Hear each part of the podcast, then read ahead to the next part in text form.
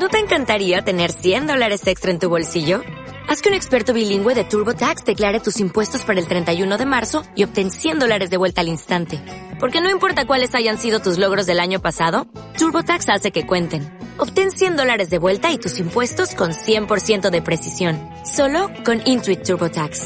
Debes declarar para el 31 de marzo. Crédito solo aplicable al costo de la presentación federal con TurboTax Full Service. Oferta sujeta a cambios o cancelación en cualquier momento.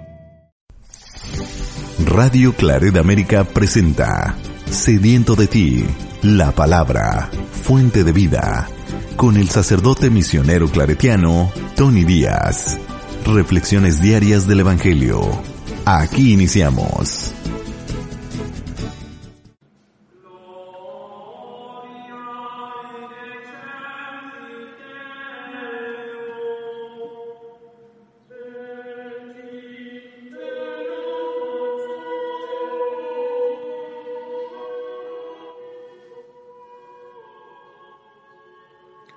Bienvenidos hermanos a nuestras reflexiones bíblicas de las lecturas del día. Hoy es viernes de la vigésima tercera semana del tiempo ordinario.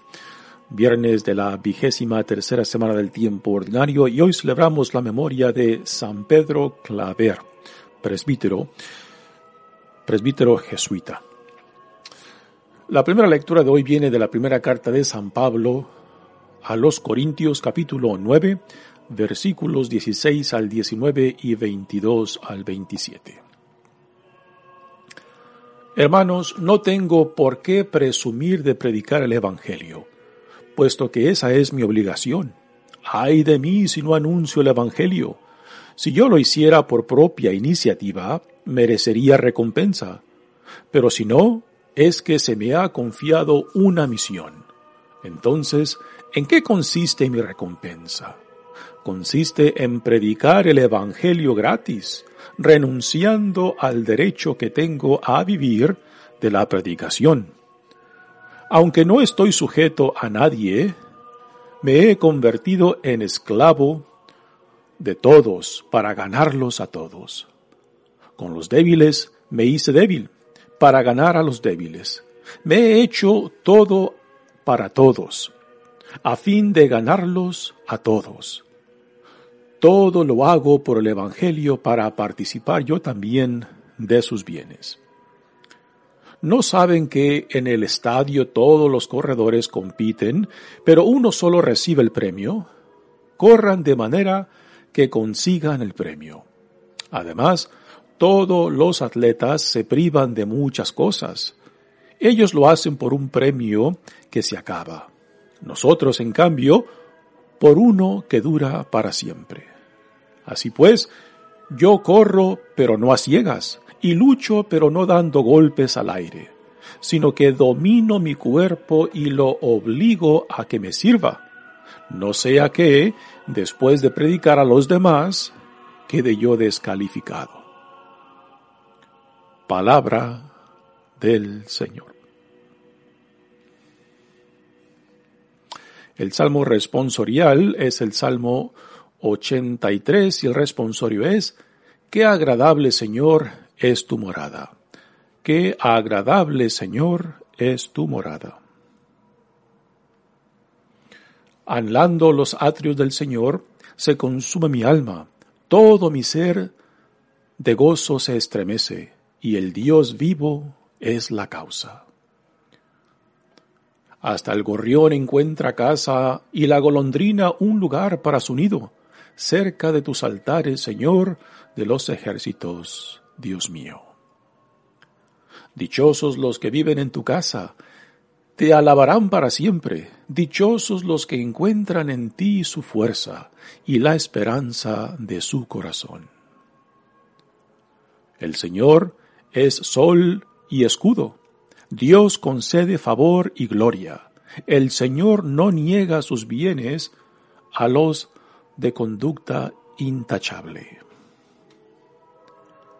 Qué agradable, Señor, es tu morada. El Evangelio de hoy viene de Lucas capítulo 6 versículos 39 al 42. En aquel tiempo Jesús propuso a sus discípulos este ejemplo. ¿Puede acaso un ciego guiar a otro ciego? ¿No caerán los dos en un hoyo? El discípulo no es superior a su maestro, pero cuando termine su aprendizaje será como su maestro. ¿Por qué ves la paja en el ojo de tu hermano y no la viga que llevas en el tuyo? ¿Cómo te atreves a decirle a tu hermano, déjame quitarte la paja que llevas en el ojo, si no adviertes la viga que llevas en el tuyo?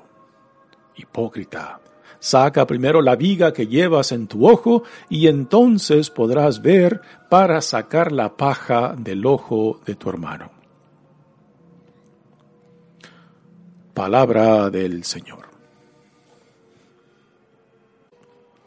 Muy bien, damos comienzo a nuestra reflexión de las lecturas de hoy, pero antes de entrar a las lecturas propias, digamos algo acerca de San Pedro Claver, jesuita presbítero jesuita, Pedro nace en 1580 en Cataluña y en el año 1610 llega a Cartagena en Colombia para ah, ser el sucesor del padre Alfonso de Sandoval, que dedicó su vida al servicio y cuidado y evangelización de los esclavos que eran traídos de Angola y de África Occidental. Pedro Claver dedicó su vida al servicio y protección de los muchos esclavos que fueron traídos a Sudamérica para que trabajaran en las minas y también en el campo. Una de las razones que los historiadores dan el por qué fueron traídos los ah, esclavos africanos es porque pensaban de que podían rendir mucho más uso en las minas y en el campo por su ah, fuerza física, ¿no? Uh, muchos nativos, tanto de Centro y Sudamérica, ah, murieron, murieron en, las minas, que era un trabajo y sigue siendo un trabajo muy peligroso. Así que los esclavos africanos fueron traídos para que reemplazaran a los nativos que ya prácticamente los estaban también desapareciendo, ¿no? Una institución verdaderamente eh, vergonzosa, injusta, desastrosa que se llevó a cabo en aquel entonces. Pedro Claver, pues siguiendo los pasos del padre Alfonso de Sandoval, dedicó su vida al servicio de estos esclavos, cuidando de ellos, protegiéndolos y también evangelizándolos. Pedro Claver también no descuidó la responsabilidad de, de atender al resto de la sociedad en Cartagena, también como a los protestantes que se encontraban entre ellos como, como a los musulmanes. Así que adquirió un gran respeto de toda la población y aunque fue criticado ah, duramente tanto por las autoridades civiles y eclesiásticas de su tiempo por su labor en favor de los esclavos, a fin de cuentas ah, fue, fue muy reconocido ah, y cuando él muere, pues su funeral ah, fue atendido por las autoridades civiles y eclesiásticas. Pero muy interesante, los esclavos y la gente pobre a quien Pedro Claver dedicó a su, vida, ellos después celebraron su, su vida en una celebración aparte. Ah, y esto es muy significante, ¿no? Aunque las autoridades civiles y eclesiásticas de su tiempo a, últimas reconocieron su gran labor, yo creo el hecho de que tanto los esclavos a quien dedicó su vida y a la gente pobre de su tiempo, pues ellos vieron una cara muy diferente, una vida muy diferente, un testimonio muy diferente de el amor, la compasión de Cristo en este hombre. San Pedro Claver, presbítero jesuita. Muy bien, pasemos ahora a las lecturas de hoy. Continuamos leyendo de la primera carta de San Pablo a los Corintios. Y aquí estamos ahora en el capítulo 9 donde ah, Pablo ha defendido uh, forzosamente pues ah, su autoridad y su título de apóstol. Ya varias críticas le han llegado a él de que no se le reconocía su autoridad y también su título de apóstol, pero Pablo constantemente, particularmente aquí en Corinto, defiende, defiende su autoridad y defiende su título, puesto que fue Jesucristo mismo quien lo llamó. Y aquí eh, recordamos su conversión cuando iba camino a Damasco en Siria. Y también ah, aquí en esta, en este capítulo 9, justo antes de esta lectura, Pablo ah, defiende también sus derechos como apóstol. Sabe que él tiene el derecho, los privilegios de vivir de su apostolado en cuestión de que se le dé comida y alojamiento y también alguna ayuda económica. Pero Pablo rechaza ese privilegio y él mejor prefiere trabajar por sí mismo para que no se le eche en cara de que él se aprovechaba de su posición de predicador o de evangelizador, ¿no? Y esto para Pablo es un gran orgullo y lo ve como un mérito, no mérito de que le alcanzará algún beneficio a ni de la comunidad ni de Dios, sino simplemente de que Él reconoce de que no quiere poner ningún obstáculo, ninguna posibilidad de que algo acerca de Él se pueda convertir en un obstáculo para que otros puedan llegar a Jesucristo.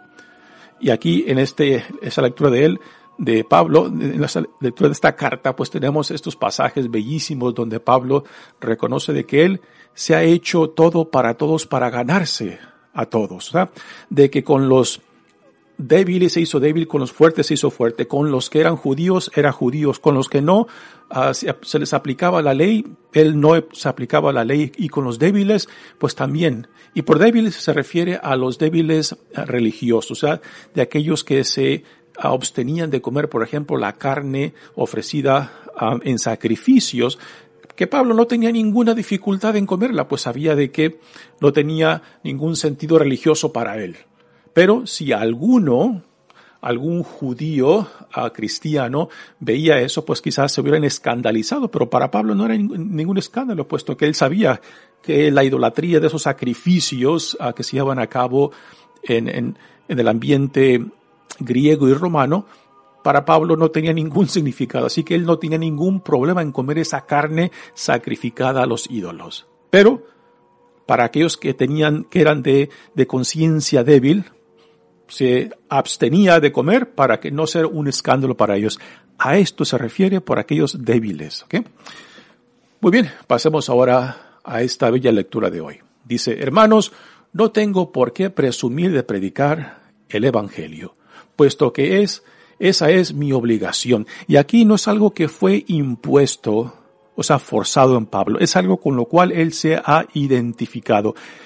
Esta, esto que él llama obligación nace de su encuentro con Cristo resucitado, nace de saberse amado, de saberse reconciliado por Dios en Jesucristo. Así que esta obligación es una feliz toma de la responsabilidad que Dios en Jesucristo le ha dado para compartir la buena nueva. Repito, no es algo impuesto, no es algo forzado. Pablo se identifica plenamente con esta misión que ha recibido por medio del encuentro con Jesucristo resucitado.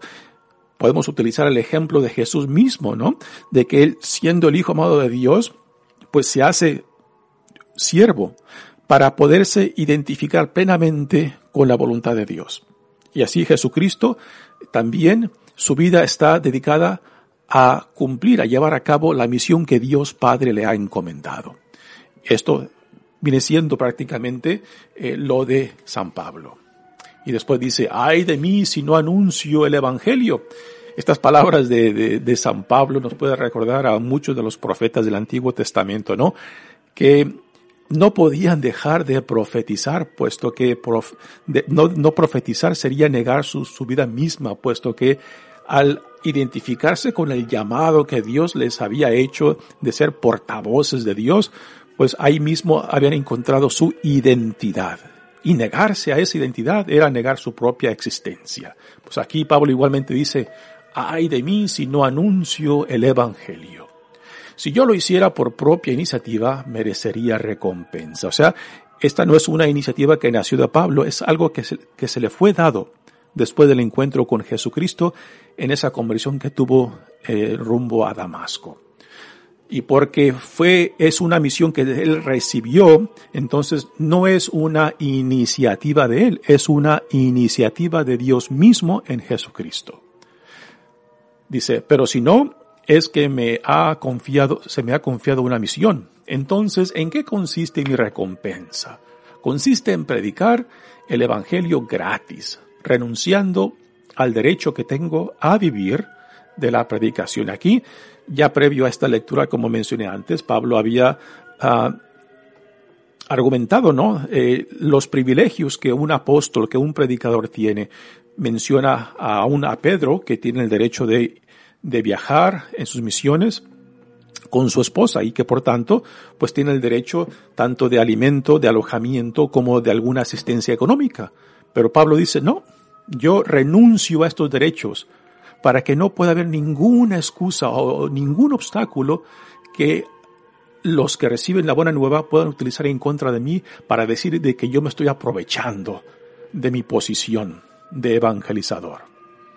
Dice, aunque no estoy sujeto a nadie, aquí habla de la libertad que él ha adquirido en Jesucristo. Me he convertido en esclavo de todos para ganarlos a todos. Con los débiles me hice débil, ya, ya mencioné lo que, el significado de la debilidad. también Pablo dice que con los, del, con los judíos, o sea que aún aceptaban la sumisión a la ley, era muy judíos con ellos. Para los que no se sometían a la ley, tampoco él les exigía el cumplimiento de la ley.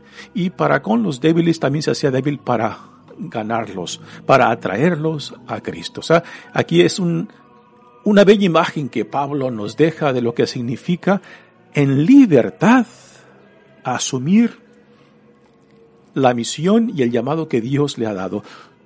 Pablo no se ve forzado, no se ve que lleva una carga em, forzada.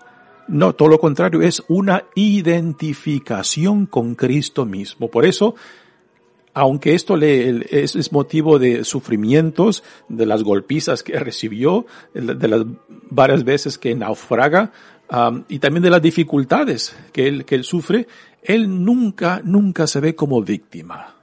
Todo lo contrario, se siente digno de poder sufrir con Cristo y que sus sufrimientos sean parte de la misma pasión de Cristo y de que su morir también sea parte de de la muerte de Cristo para poder compartir en la plenitud. O sea, de que así como Jesús se vacía de sí mismo para estar completamente identificado con la voluntad de Dios Padre, pues es igualmente lo que Pablo nos dice, ¿no? Y esto también lo, dirá cuando dice, ya no soy yo quien vive, sino Cristo quien vive en mí. Algo similar de lo que él dice de Cristo en la carta a los filipenses, en ese bello cántico a Jesucristo. Donde describe que Cristo se vacía de sí mismo, pues igualmente Pablo se vacía de sí mismo para poder identificarse plenamente con Cristo. Continúa diciendo, todo lo hago por el Evangelio para participar yo también de sus bienes. Y ahora nos presenta una serie de comparaciones que salen del mundo deportivo de aquel entonces. Hay que recordar que ya en aquel entonces los Juegos Olímpicos en Grecia eran muy conocidos y Corinto mismo era sede de unos, um, unas competencias deportivas ítmicas que aquí Pablo parece que está describiendo. Dice, no saben que en el estadio todos los corredores compiten, pero uno solo recibe el premio. Así que está describiendo los corredores en estos, estas competencias ítmicas que se llevan a cabo en Corinto. Y de seguro de, que Pablo presenció alguno de estos eventos deportivos y que quizás también vio a los deportistas preparándose para, para estos juegos ah, deportivos. Porque la comparación que él utiliza eh, es, es, muy descriptiva ah, de lo que los deportistas hacían como preparación. Dice, corran de manera que consigan el premio. Además, todos los atletas se privan de muchas cosas. hoy en día también esto lo conocemos, ¿no? De, lo que tiene que hacer un, um, un deportista para preparar su cuerpo, la disciplina que tiene que someterse para que su cuerpo rinda el máximo en el deporte que está practicando, desde la dieta que llevan, desde la disciplina física y deportiva, pues aquí Pablo está utilizando esa imagen igualmente para el cristiano y se la aplica a sí mismo, de que él, eh, aunque tiene muchos privilegios, se priva de sus privilegios eh, para preparar su persona, para que él no, se, no dé ningún motivo de escándalo o de obstáculo para otros. Y de que también su propia disciplina también no lo vaya a privar en el último día.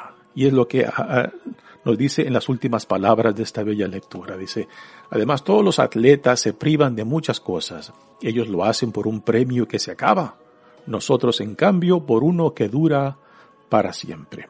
Aquí está hablando de el reino de Dios, que no quiere decir que uno se lo gane con sus méritos, pero de que el reconocer el llamado de Dios implica una respuesta en la cual nuestras vidas estén orientadas según a ese llamado y que por tanto aquí entran las consecuencias de que uno se tiene que privar de, ciertas cosas que aunque tenga el privilegio, se prive por necesidad de ser una persona más digna, más transparente de la vida que se nos da en Jesucristo. Y que también, a fin de cuentas, de que su trabajo este, no sea el fin, el fin y causa de su vida, sino la persona a la que es llamada. Y aquí entra una idea muy interesante, ¿no? De que a veces tratamos de reducir el significado o sentido de nuestras vidas según lo que hacemos. Pero esto no es para Pablo lo que quiere decir. Para Pablo es la persona que somos llamados a ser.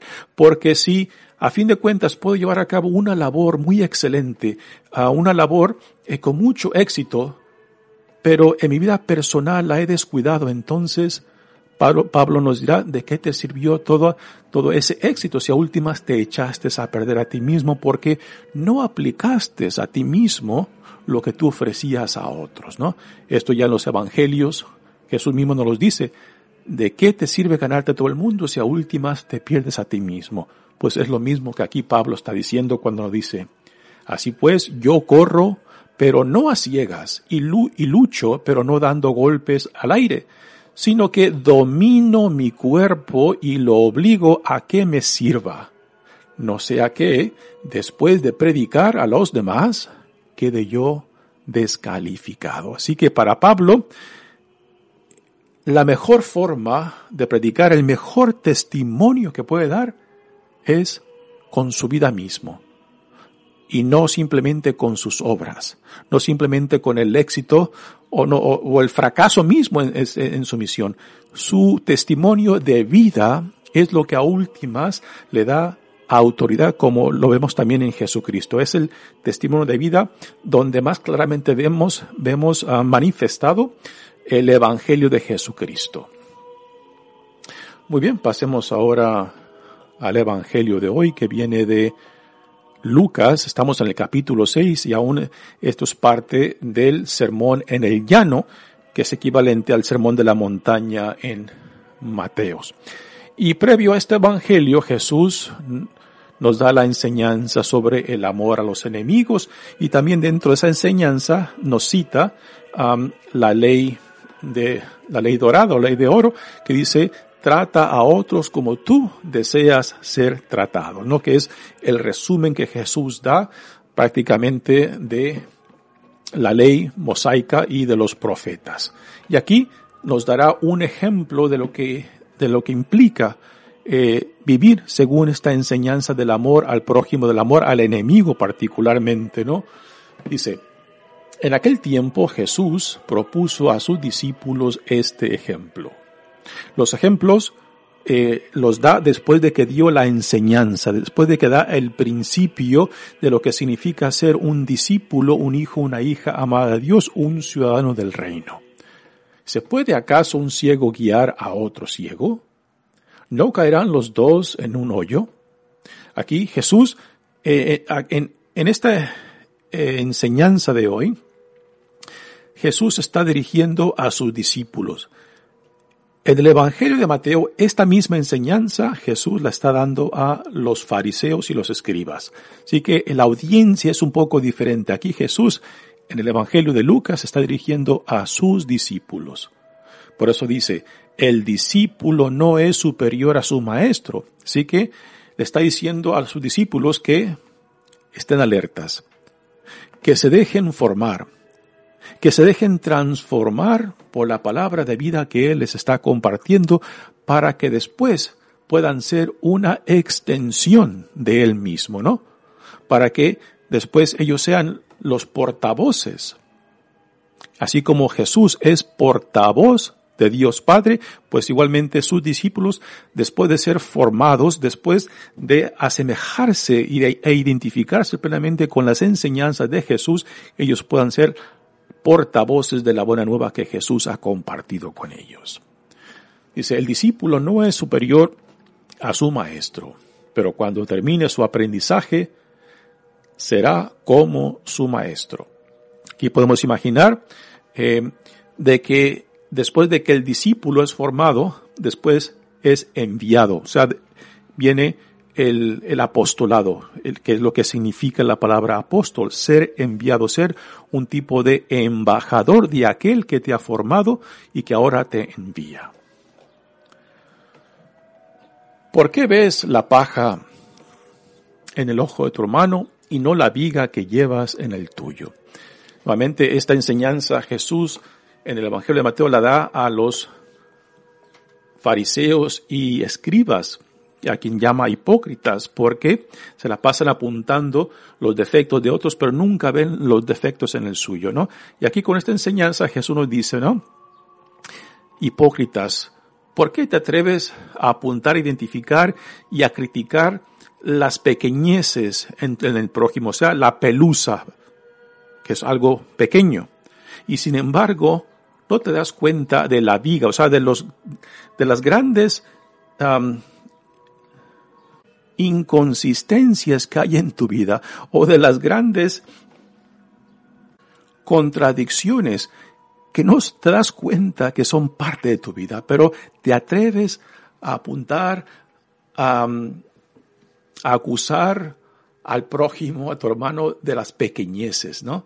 Eh, los psicólogos nos dirán que muchos, muchas de las críticas, uh, mucho de lo que juzgamos en otros, lo hacemos porque lo vemos en nosotros mismos y porque no nos atrevemos a confrontar o identificar y nombrar estas contradicciones, estas inconsistencias en nosotros, preferimos juzgarlas, eh, rechazarlas y denunciarlas en otros.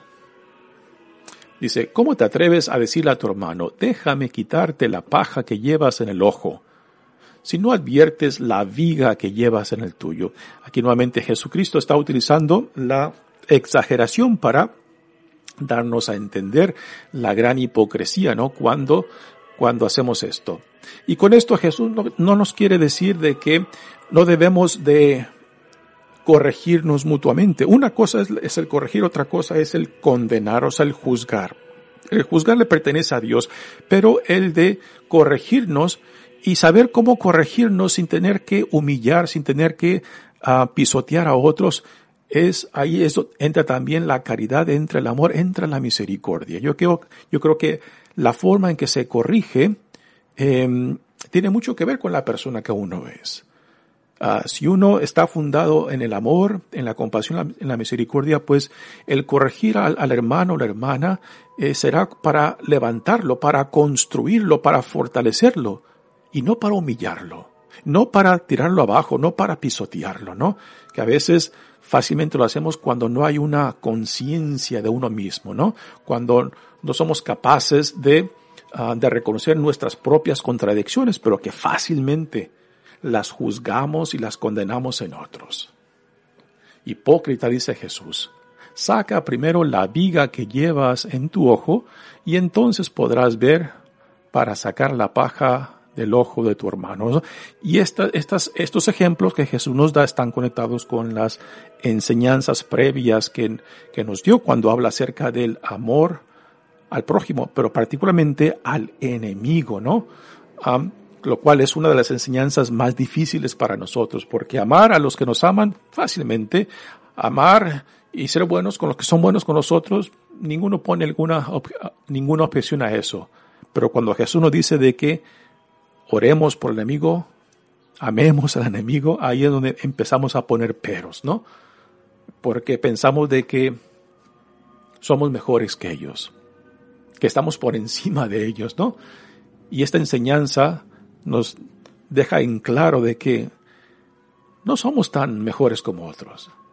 Cuando no logramos identificar nuestras inconsistencias y contradicciones, que fácilmente juzgamos, denunciamos y rechazamos en otros. Así que estos ejemplos uh, están íntimamente conectados con lo que vino en este capítulo 6 dentro del sermón en el llano, que es el equivalente al sermón de la montaña en el Evangelio de Mateos. Muy bien, mi nombre es Padre Tony Díaz, misionero claretiano. Que Dios los bendiga. Radio Claret América presentó Sediento de ti, la palabra. Fuente de vida, sus comentarios son importantes. Contáctenos en radioclaredamerica.gmail.com